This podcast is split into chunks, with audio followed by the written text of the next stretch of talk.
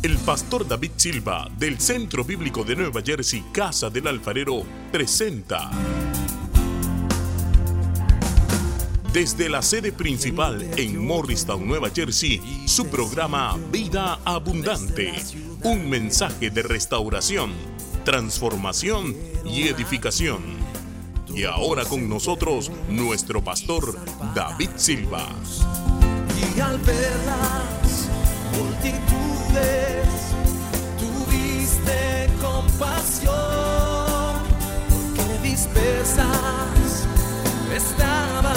Leemos en la primera epístola a los Corintios capítulo 9 versículo 24. Yo voy a leer de la nueva traducción viviente que está en la presentación. Dice, no se dan cuenta de que en una carrera todos corren, pero solo una persona se lleva el premio. Así que corran para ganar. ¿Qué tal si lo leemos de nuevo? No se dan cuenta en voz alta de que en una carrera todos corren, pero solo una persona se lleva el premio. Así que corran para ganar. Es una exhortación maravillosa que el Señor nos hace en su palabra, tomando un evento deportivo como un símbolo de la vida. La vida es como una carrera atlética o deportiva. Y no solamente lo hace aquí, hay dos lugares más, por lo menos en el Nuevo Testamento, donde se nos habla de que nuestra vida, nuestra andar en la vida es una carrera. Mi tema para hoy es principios y valores para terminar fuerte. Puede sentarse en la presencia del Señor.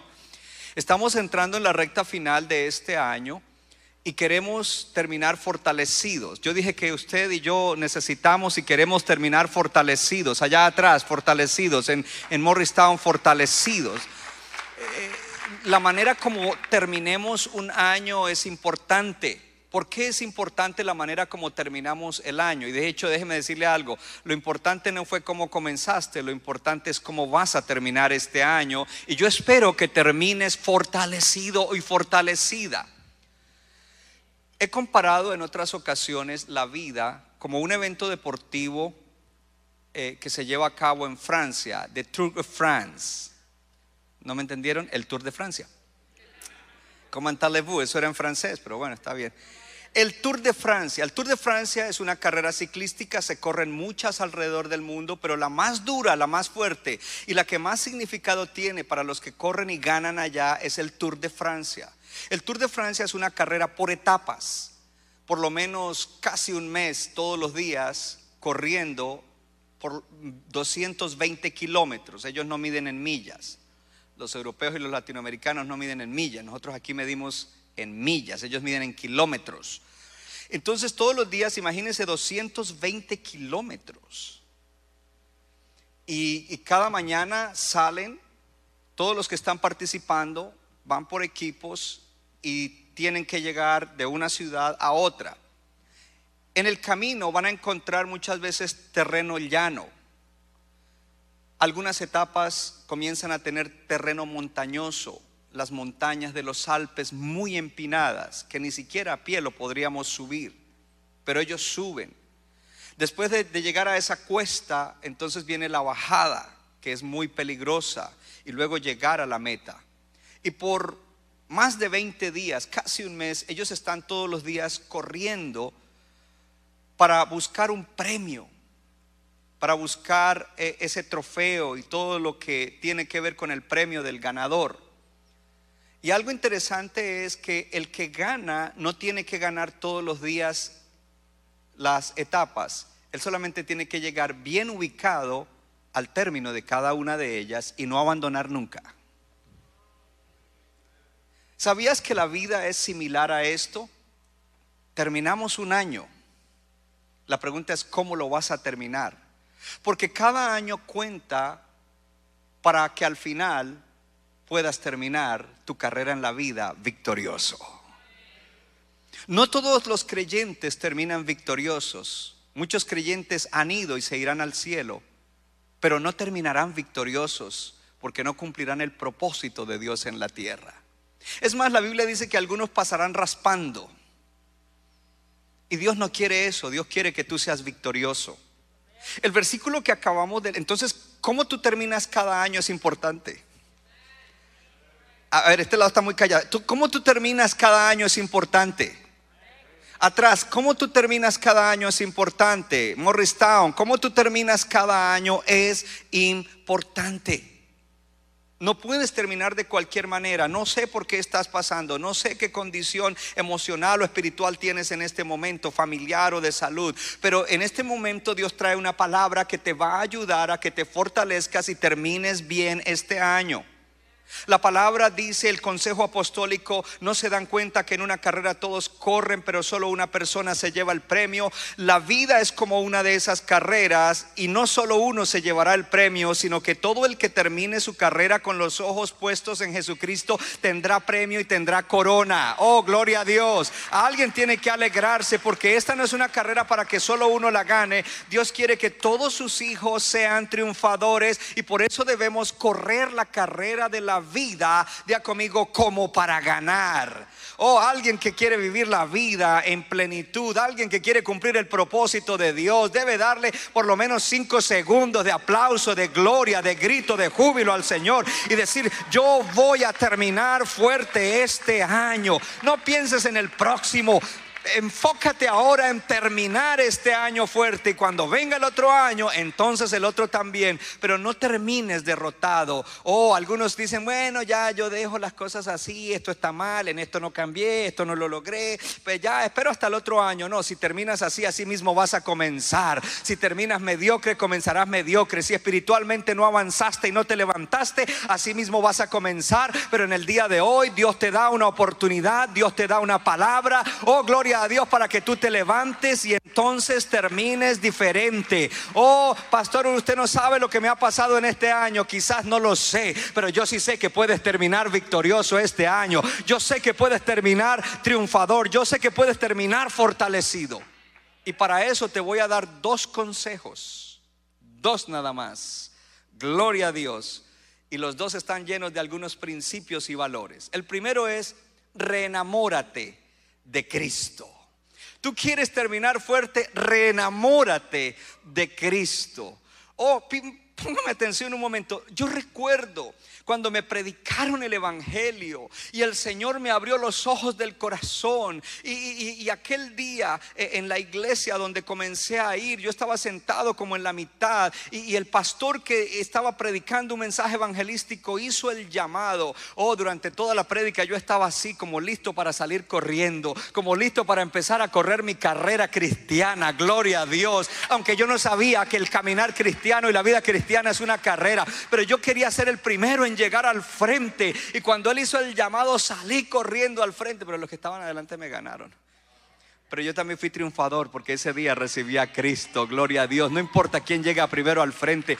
Y, entonces los días siguientes, como que al otro día uno se levanta y cuando uno se levanta ve los árboles más verdes, el cielo lo ve más azul, a la gente la ve diferente, gloria a Dios. Oh, me gusta que aquí hay alguien me está testificando. Parece que a algunos ya hasta se les olvidó, por eso viene la palabra de hoy, porque tú tienes que acordarte cuando aquel primer momento que el Señor te alcanzó, que el Señor te dio su amor, que el Señor vino a vivir en tu corazón, que el Señor hizo el milagro más grande y transformó tu vida.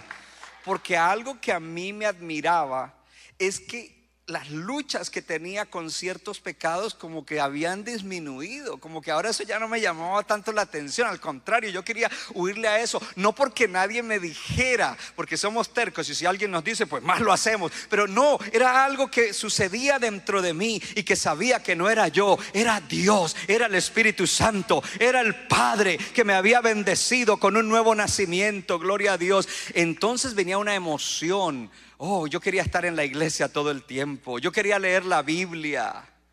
Y al comienzo comencé con una Biblia que me regalaron a la entrada, que eran Biblias de, papel, el papel que no es tan fino, como tipo papel periódico.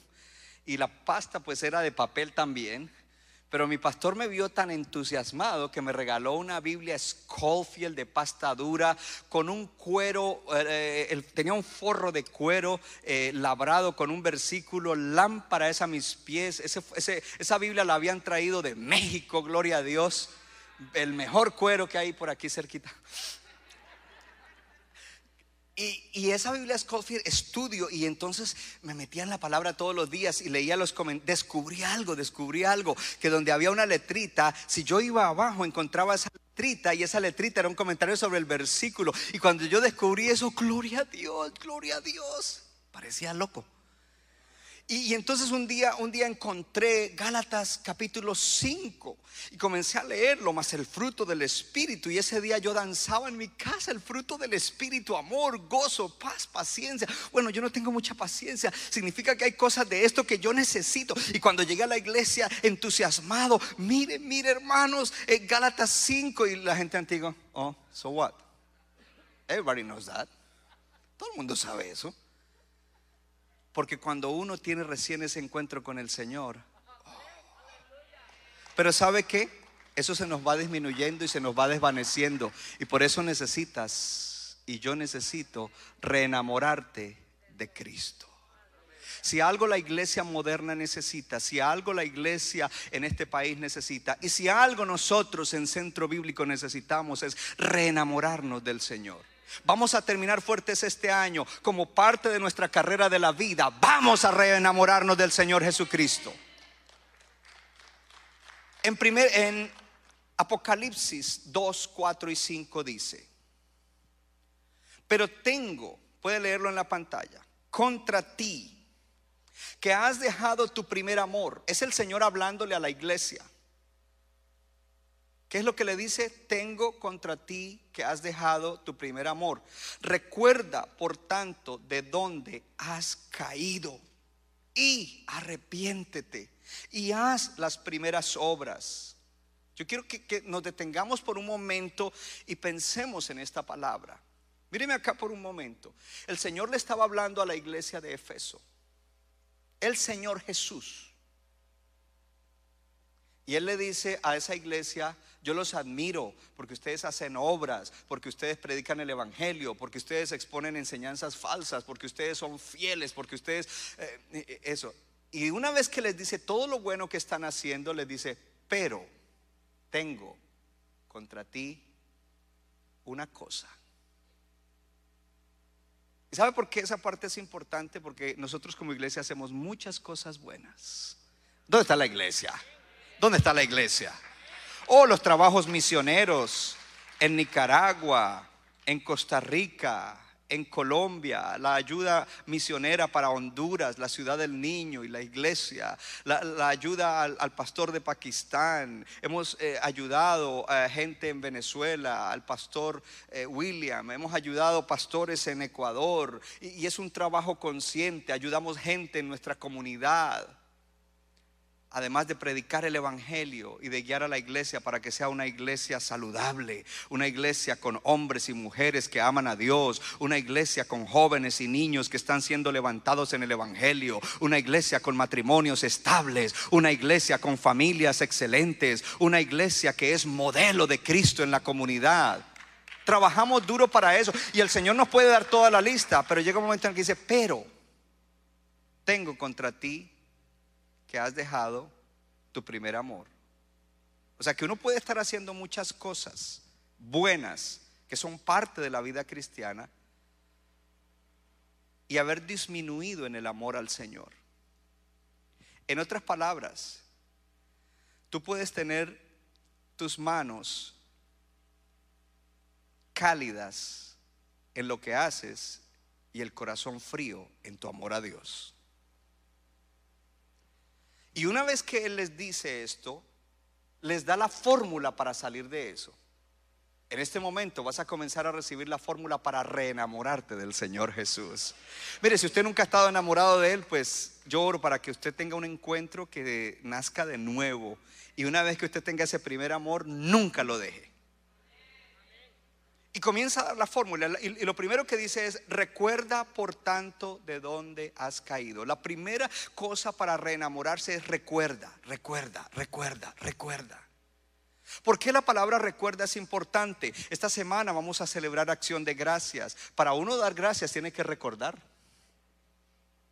Para uno agradecerle a alguien que hizo algo por uno, más vale que uno recuerde. Para uno agradecer a Dios lo que Él ha hecho en la vida de uno y lo que ha hecho de uno, más vale recordar. Y recordar requiere parar y pensar.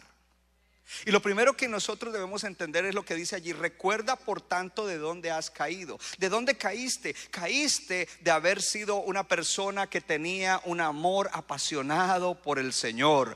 Caíste de ser una persona con un fervor y un fuego por el Señor. Entonces recuerda de dónde has caído. Recuerda cuando tu amor por el Señor era poderoso, consumidor y lo más importante en tu vida quita la, transparencia para explicar eso.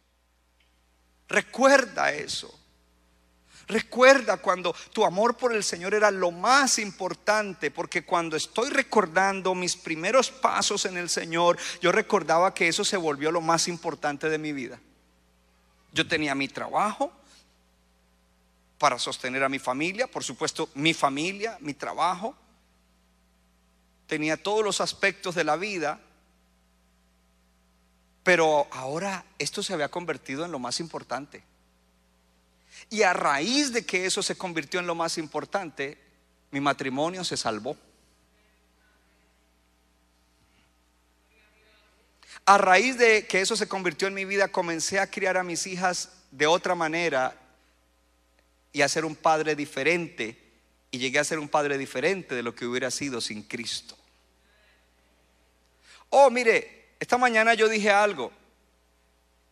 Y mi esposa, la pastora Patricia, sabe que mi amor por el Señor es algo especial y fuera de serie.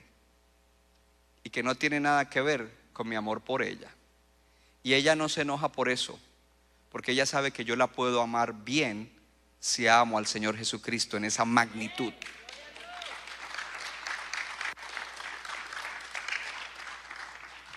Así que necesitamos recordar cuando ese amor por el Señor era de, de esa manera. Necesitamos recordar ese momento cuando el pecado salió de tu vida y Jesucristo entró en tu corazón y cambió tu vida y te dio vida eterna. Necesitamos recordar eso.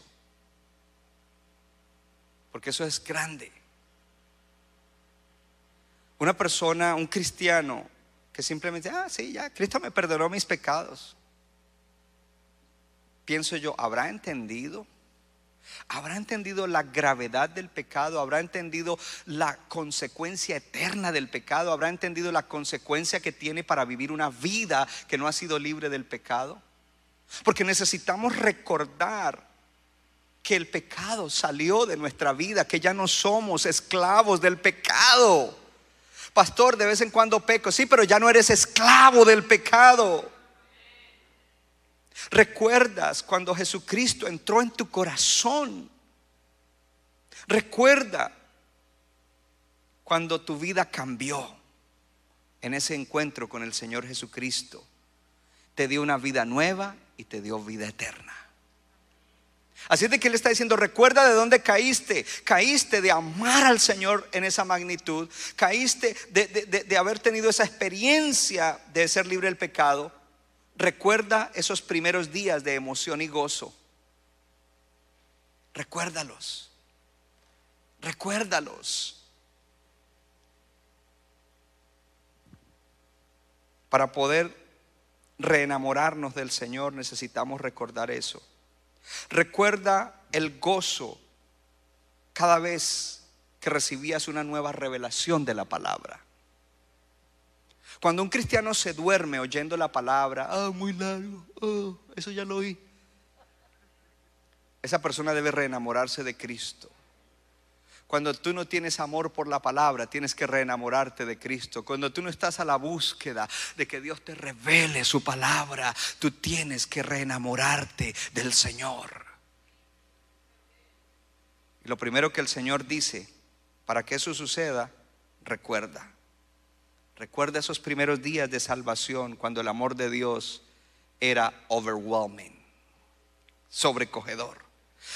Recuerda cómo sentiste el momento de la salvación y cómo experimentaste la salvación al saber que tus pecados habían sido perdonados, que todos tus pecados habían sido perdonados, todos, absolutamente todos. Recuerda cómo sentiste saber que ya no estabas muerto en pecados, sino que ahora estaba vivo con Cristo Jesús.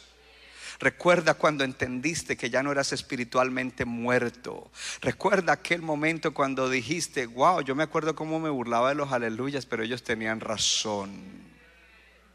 Oh, porque ese es un momento glorioso en el cual yo dije, wow, qué necio era yo, ciego era, pero ahora veo. Wow, recuerda eso, recuerda el gozo de ir a la iglesia, el gozo de la oración, el gozo de, de, la palabra. Para reenamorarte de Cristo, más vale que recuerdes. Pero también dice, arrepiéntete. Arrepiéntete. Y dice, arrepiéntete de haber dejado el primer amor. Ahora yo quiero que usted me mire acá por un momento. Si dice arrepiéntete significa que dejar el primer amor es pecado.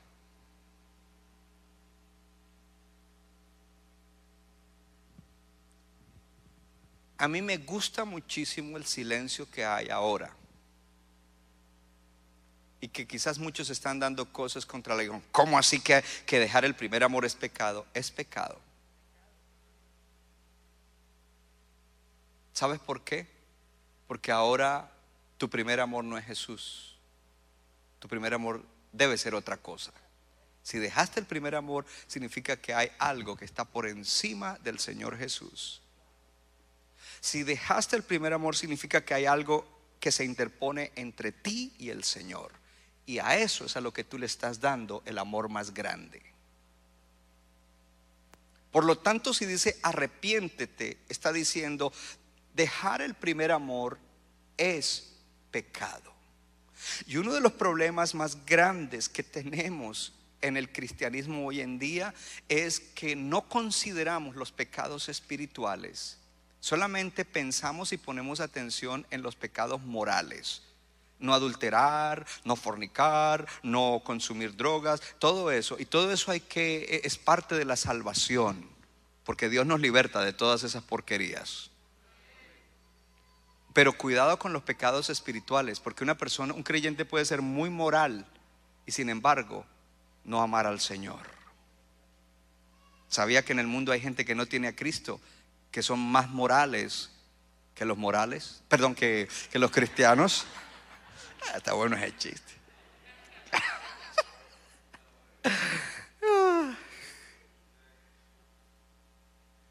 Aleluya.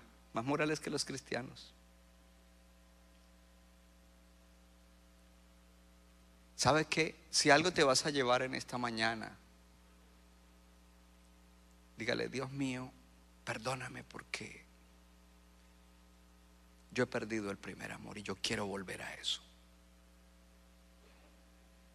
Cuando dice arrepiéntete, arrepiéntete es un cambio de mente que lleva a un cambio de acción. Míreme acá por un momento, esto es un repaso de lo que yo les enseño continuamente. A veces queremos cambiar acción, pero primero tenemos que cambiar adentro. Porque yo puedo cambiar la acción sin cambiar adentro. Y Dios quiere que cambie adentro. Y Dios me va a ayudar para cambiar adentro. Y la palabra de Dios me cambia adentro. Y el Espíritu Santo me cambia adentro. Y la gracia de Dios me ayuda a que cambie adentro. Para que cuando cambie adentro, entonces cambio mi acción. Muchos fracasan en su carrera cristiana porque quieren cambiar su acción en vez de apuntarle a cambiar adentro.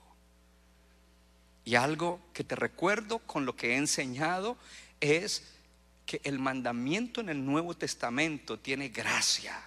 Y cuando Dios te ordena algo, ese, e- e- mandamiento viene cargado de la poderosa gracia que te hace que lo obedezcas. No tienes que tirarte los pelos y apretar los dientes para hacerlo. Ese, cuando tú lo recibes de verdad con corazón abierto, cuando de verdad dices, yo abrazo esa palabra, yo la creo, esa palabra me abofetea, esa palabra me abochorna, esa palabra me pone, eh, me expone porque estoy mal en eso, pero yo la recibo, eso es, la recibo, recibo ese mandamiento. He, fracasado, he, caído del primer amor, quiero volver al primer amor. Entonces, el- eso hace que tú puedas entrar de nuevo a restaurar ese primer amor o cualquier área en la cual hayas pecado. Lo tercero que dice para que volvamos al primer amor, primero recuerda, segundo arrepiéntete, que tu familia no sea el obstáculo, que tu trabajo no sea el obstáculo, que el dinero no sea el obstáculo entre tú y el Señor. Debemos arrepentirnos y volvernos a ese primer amor. Lo tercero es, si lo pones en la pantalla, por favor, haz las primeras obras.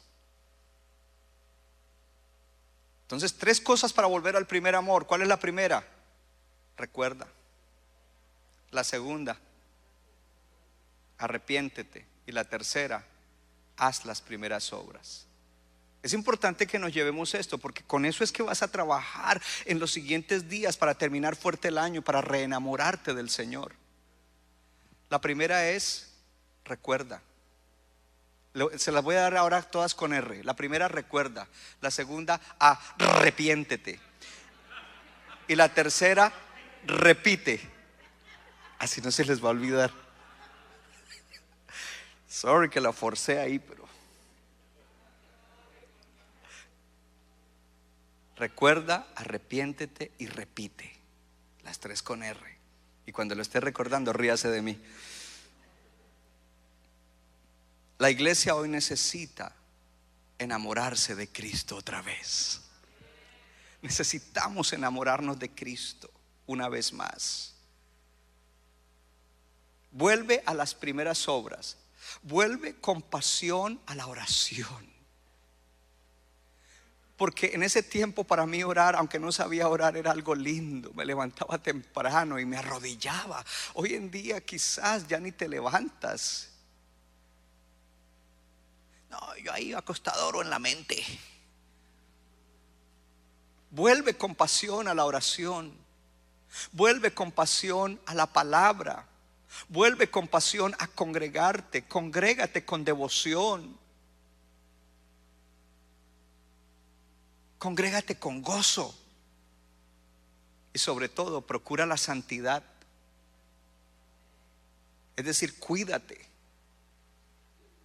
Y obedece la voluntad de Dios. Eso es hacer las primeras obras.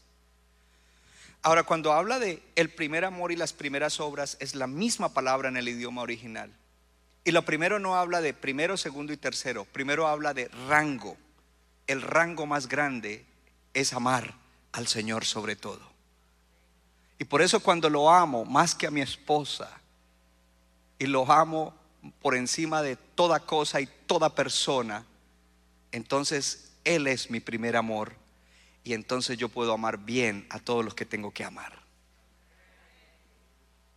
Y las primeras obras es lo mismo, no es que esta es primera y esta es segunda, sino que esas son las más importantes. Entonces todo lo que sé, todo lo que tenga que ver con tu relación con el Señor, tiene que ser más importante que todo lo demás. Tu oración tiene que ser más importante que tu trabajo. Tu oración tiene que ser más importante que, que tu relación matrimonial, porque si tú oras vas a ser un, un buen trabajador y buen productor, y si tú oras vas a ser un buen marido o una buena esposa. El congregarte, la palabra, todo eso va a ser más importante. Y muchos quizás en un tiempo dijeron, esto es lo más importante, en rango esto es lo, lo- más alto, lo más grande. Pero hoy en día quizás son otras cosas las más importantes. Quizás es tu trabajo, tu carro, tu casa, tu negocio. Y por eso tu vida entonces va tambaleando hacia abajo. Pero en el día de hoy el Señor ha traído una palabra y la palabra es, te voy a dar principios y valores para terminar fuerte. Y el primero es, reenamórate de Cristo, reenamórate del Señor. Segundo, el segundo es, sal a la guerra por tu corazón y tu mente. Diga conmigo, voy a salir a la guerra por mi corazón y por mi mente. Oh hermano, no se olvide que la vida es una lucha continua y la vida del creyente es guerra espiritual todo el tiempo. Todo el tiempo estamos en guerra, todo el tiempo debemos estar en pie de lucha, todo el tiempo debemos estar listos, todo el tiempo debemos batallar. Porque todo está en contra de nosotros. Y la vida de este lado de la eternidad es una vida de guerra espiritual, hermano. Dice la palabra en el libro de Romanos, si por el Espíritu ustedes matan la carne, vivirán. Yo veo guerra ahí. Guerra contra mi carne. Yo no sé usted, pero yo tengo que guerrear con mi carne. Porque mi carne es terca. Mi carne es resiliente. Mi carne es perseverante. Oh, pero cuando de verdad he tomado en serio mi andar con el Señor, entonces me levanto en guerra contra mi carne y guerreo con la palabra, guerreo con la oración, guerreo con el ayuno, gloria a Dios, someto la carne, gloria a Dios, porque la vida del creyente es una vida de guerra. El enemigo traerá personas, el enemigo traerá ocasiones en las cuales te va a poner en un escenario donde quiere tentarte, donde eres vulnerable y, vas a caer. Oh, y tú dices, nadie se va a dar cuenta. Ah, una vez que lo haga no pasa nada, pero yo quiero decirte que tienes que salir a la guerra por tu mente y tu corazón, porque de allí es de donde salen esas cosas. Oh, gloria a Dios. Tienes que guerrear por tu corazón y por tu mente. Para eso, para eso, debes dedicar tiempo, debes desacelerar y poner atención a lo que está pasando en tu corazón. ¿Qué debes hacer? Desacelerar, póngalo hermana, desacelerar y poner atención a lo que está pasando en mi corazón. Diga conmigo, debo desacelerar y poner atención a lo que está pasando en mi corazón. Cuando, porque tú no vas a poder terminar fuerte a no ser que tú te dediques tiempo. Y ahora que te estás reenamorando de Cristo, ya sabes cómo hacerlo, necesitas desacelerar y ponerle atención a lo que pasa en tu corazón. Y lo primero es ponle nombre a tus sentimientos y emociones. Mire, hay gente que andan por ahí amargados, arrastrando la chancleta, como dicen en Puerto Rico, aborrecidos. Hello, y ni siquiera se dan cuenta qué es lo que les pasa, no han identificado que no, se, no están bien y mucho menos ponerle nombre y decirme lo que me pasa es que soy un amargado. Tú tienes que identificar lo que pasa dentro de ti y tienes que ponerle nombre a lo que está pasando dentro de ti. ¿Por qué? Porque cuando tú le pones nombre, entonces tú puedes conquistar eso, recibir la medicina necesaria para eso. Si tú no identificas qué es, cómo le vas a aplicar la medicina, si eres una persona atado por el temor, cómo y no lo reconoces, y no dices, yo soy una persona miedosa, no vas a poder encontrar la medicina de la palabra que dice, por nada estés temeroso, no temas, no temas ni desmayes, yo estoy contigo, no te dejaré y no te desampararé, no temas porque no te he dado espíritu de cobardía ni de temor, sino de amor, poder, dominio propio. No temas porque siempre estaré contigo. No temas porque no hay nada que temer. No temas porque tengo control de todas las cosas. No temas, no temas, no temas, no temas. Hay un no temas en la Biblia para cada uno, pero si no reconoces y le pones nombre a esos a esas emociones y pensamientos, a esos eh,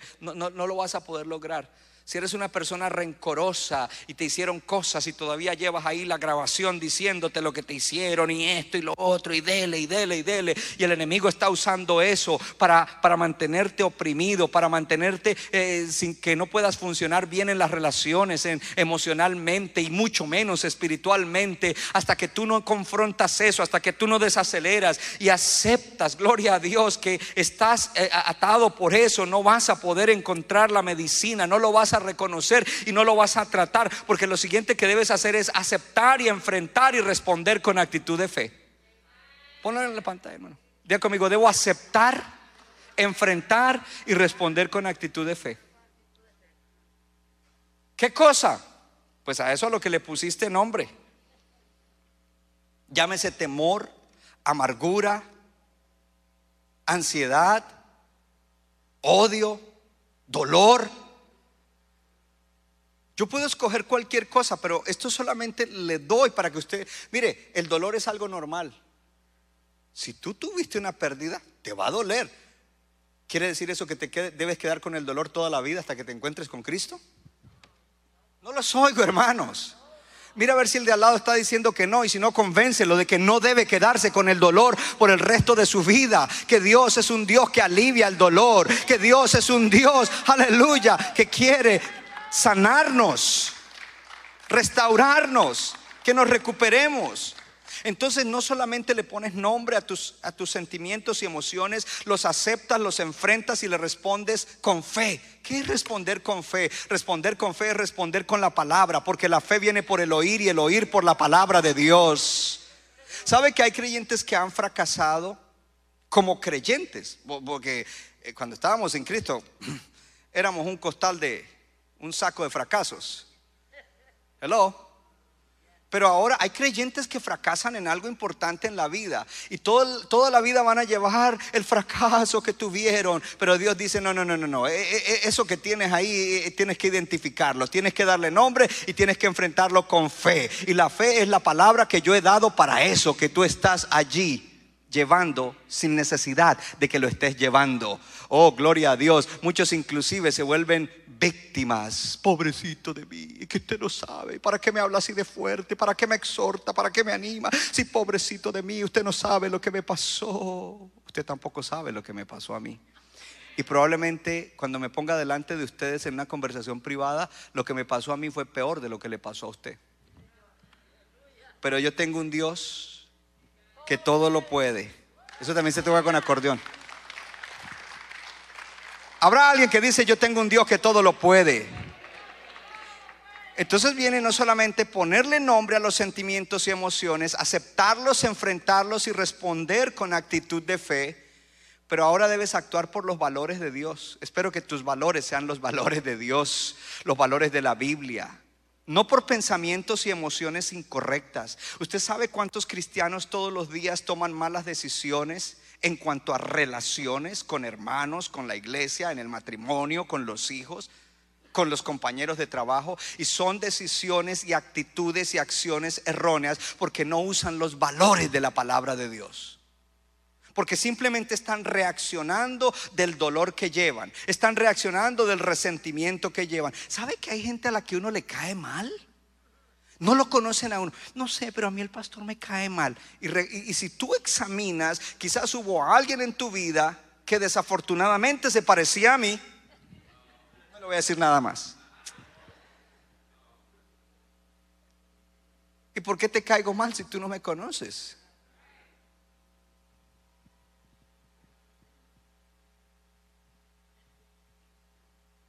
Ahora, esta parte de desacelerar y ponerle atención a lo que está pasando en tu corazón es importante. Hay gente con herencias de amargura, herencias de rencor. Y una de las más tremendas es la herencia de rencor. El rencor es difícil perdonar, a toda hora está ahí dándole vuelta a lo que le hicieron, a lo mal que le hicieron, y anclado en el rencor. Y cuando uno les habla del perdón, yo ya perdoné. ¿Y por qué piensas cien veces al día sobre eso? ¿Y por qué cuando piensas te duele? ¿Y por qué cuando piensas a veces si estás malhumorado le deseas mal a esa persona? Y si esa persona viniera y te pidiera un favor, ¿por qué tú no se lo harías? ¿Sabes por qué? Porque no hemos hecho esto. Tú quieres terminar fuerte, más vale que te dediques tiempo y tengas un día en el cual tú ayunas y miras qué emociones y sentimientos hay. Y luego entonces, aquí viene la clave, dejes de estar cortándole el fruto a eso y vayas a la raíz que ya creó, la cual está produciendo ese fruto de acciones y actitudes incorrectas hacia otros en las relaciones. raíz. Porque cuando pasamos por dificultades nos gusta rápido pedir perdón y cortamos los frutos de que ha producido eso. Pero la raíz está intacta. Es más, la raíz está creciendo. Lo que tú no confrontas, crece.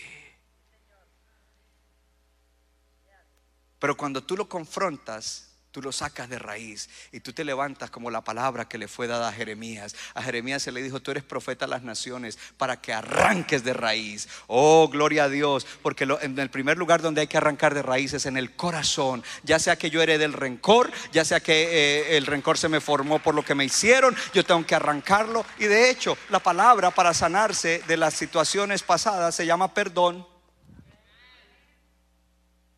Pastor, ¿y cómo hago para perdonar? Llame mañana a la oficina y dígale a la hermana Claudia, mándeme todos los materiales que tenga sobre el perdón. Toda palabra que el pastor haya escrito y enseñado sobre el perdón, mándamela. Y cuando usted la lea, usted dice, ah, pero esto ya lo había oído. Bueno, ahora ora a Dios para que esa palabra te alumbre, te ilumine y se vuelva parte de ti y de verdad puedas perdonar. No, no, de boca para afuera, no una pantalla, no un, un pensamiento y una palabra, sí, yo perdono, no, sino que de verdad de tu interior fluya perdón total y verdadero, el cual te traerá bendición, el cual traerá restauración de tu vida espiritual, el cual traerá restauración de tu vida emocional Oh, gloria a Dios. Alguien tiene que aplaudir más fuerte al Señor. Si el que ha captado la palabra de Dios, tómela. ¿Qué más debemos hacer? Debemos desacelerar y ponerle atención a lo que hay en nuestra mente. Yo te digo, desacelera y pon atención a lo que está en tu cabeza. Porque tú necesitas reconquistar tu mente. Mire, desarrollamos patrones de pensamiento que ya están viciados y vivimos pensando las mismas cosas negativas, las mismas cosas que no son verdaderas ni, ni, puras, las mismas cosas. Y necesitamos levantarnos y reconquistar la mente, hermanos. En el libro de, Romanos capítulo 12, el, el, apóstol da un consejo y el Espíritu Santo nos habla y dice, sean transformados por la renovación de su mente para que puedan comprender o entender cuál es la voluntad de Dios buena, perfecta y agradable. ¿Qué es lo que está diciendo? Sean transformados en su vida interior a través de la renovación de su mente. Y cuando eso sucede, entonces ustedes van a tener la capacidad de comprobar la buena voluntad de Dios, agradable y perfecta. Y más adelante, en una de las epístolas Corintios dicen, lleve todo pensamiento cautivo a la obediencia a Cristo. Entonces vamos a mirar cómo es que debemos mirar lo que hay en nuestra mente. ¿Qué estás pensando? ¿Qué piensas frecuentemente? ¿Qué oyes y aceptas y lo vuelves parte de tu pensamiento? ¿Qué es lo que tú verdaderamente crees? Porque a veces de boca para afuera cogemos la Biblia y decimos, yo creo en esto, pero en la mente estamos pensando lo contrario. Entonces lo primero que debes hacer es desafiar tus pensamientos desafiar tus pensamientos. Challenge your thoughts. Desafía tus pensamientos.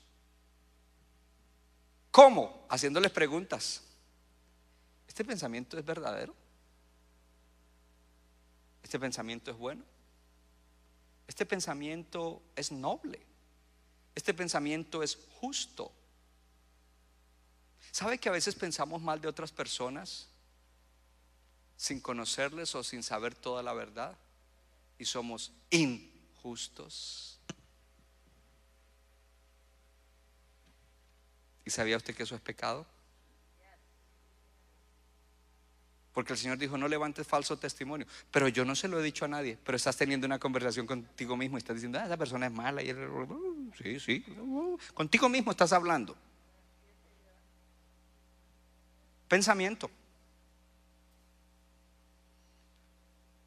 Necesitamos llevar esos pensamientos cautivos, para eso hay que examinarlos.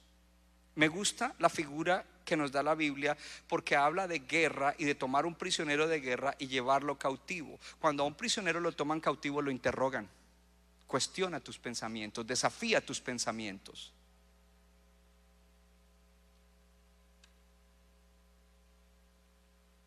Dale una mirada cercana a tus pensamientos. Considera lo que piensas y lo que crees.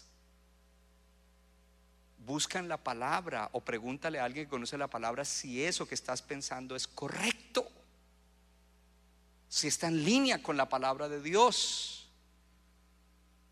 Me temo que muchos cristianos viven por los pensamientos del mundo. Mis derechos.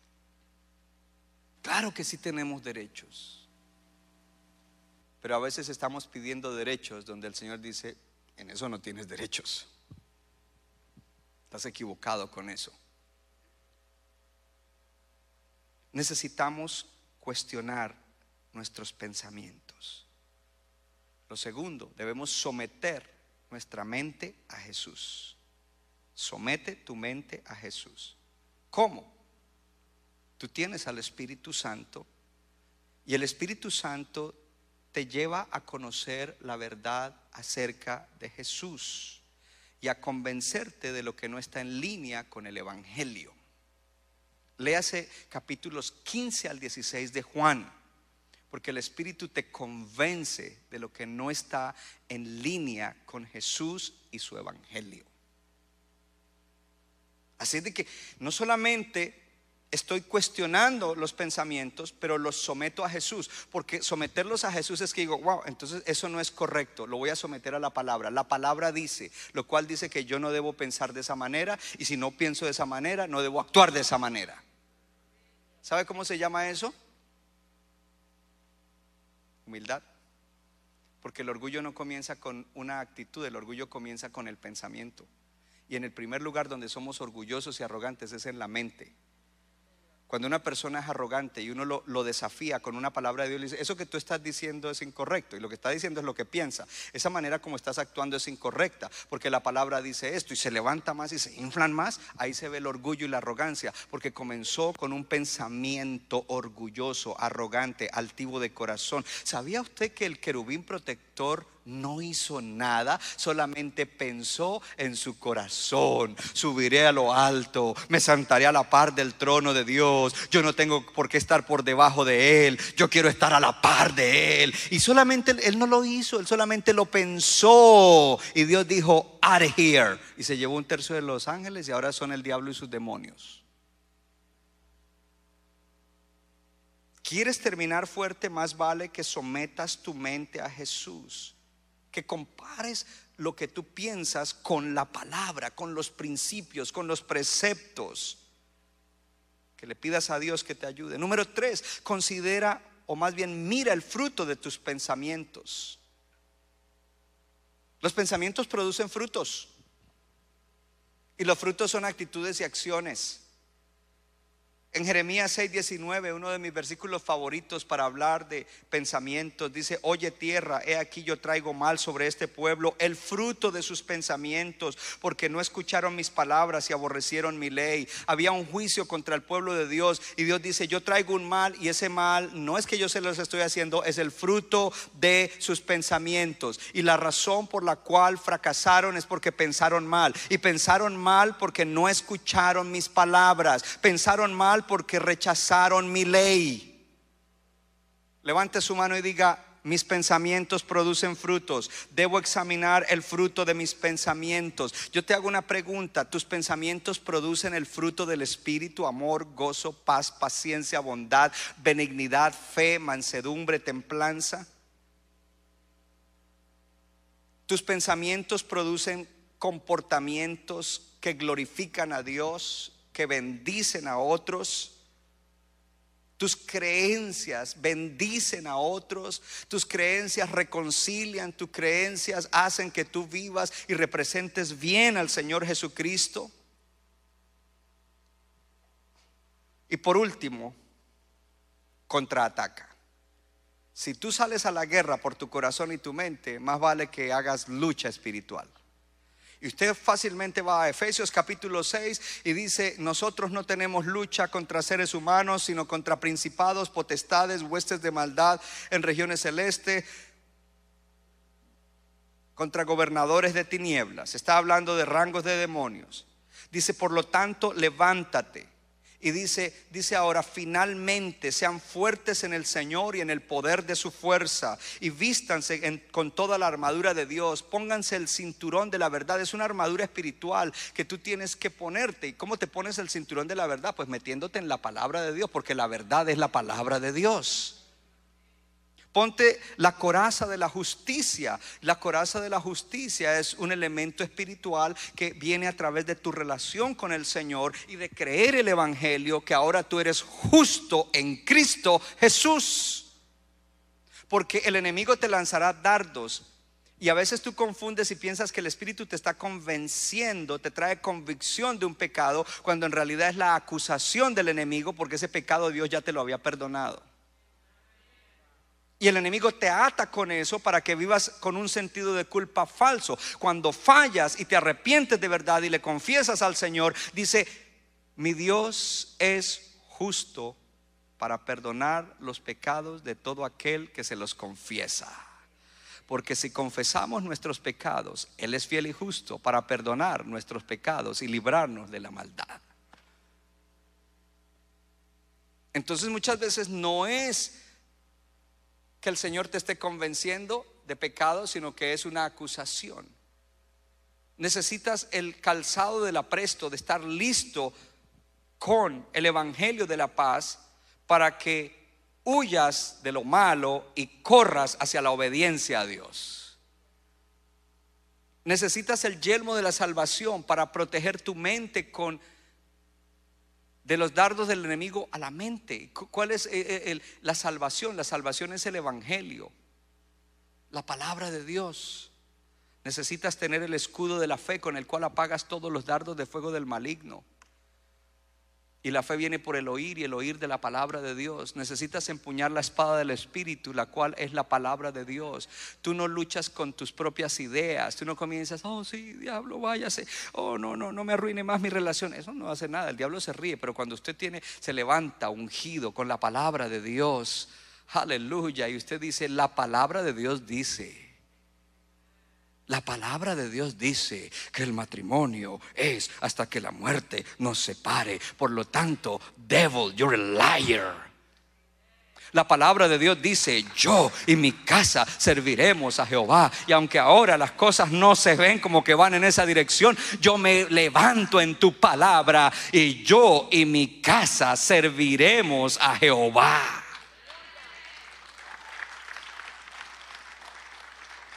Oh, tienes que conocer la palabra, hermano.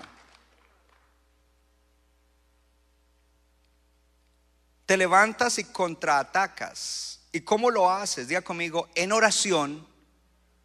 Dígalo fuerte, como que usted quiere orar. Diga, en oración de lucha espiritual con la palabra de Dios bajo la unción del Espíritu Santo. Porque las armas espirituales no sirven de nada si no tienen el poder del Espíritu Santo. Necesitamos el poder del Espíritu Santo para echar fuera demonios. Donde quiera que se meta un demonio a tratar de engañar, a tratar de robar, a tratar de destruir, nos levantamos, lo discernimos y lo echamos fuera por la palabra. Oh, gloria a Dios, lo echamos fuera a través, gloria a Dios, de vivir en la palabra, de hablar la palabra, de declarar la palabra, de no darle ocasión al enemigo. Centro Bíblico de New Jersey, Casa del Alfarero, presentó su programa Vida Abundante. Si usted desea obtener más información y lo último que acontece en nuestro ministerio, visítenos en el internet www.centrobibliconj.org. Y ahora también puede estar más cerca del pastor David Silva a través de su Facebook donde encontrará palabra de Dios por la mañana, tarde y noche. Búsquelo en Facebook como Pastor David Silva. no se equivoca, le da forma al barro para su deleite. Somos vasos de su agrado y de su Nuestra iglesia está localizada en la 63 de la Abbott Avenue en Morristown, Nueva Jersey. Miércoles 7 y 30 de la noche, domingo 8 y 30 y 11 de la mañana. Para más información, llámenos al 973-292-0170. 973-292-0170.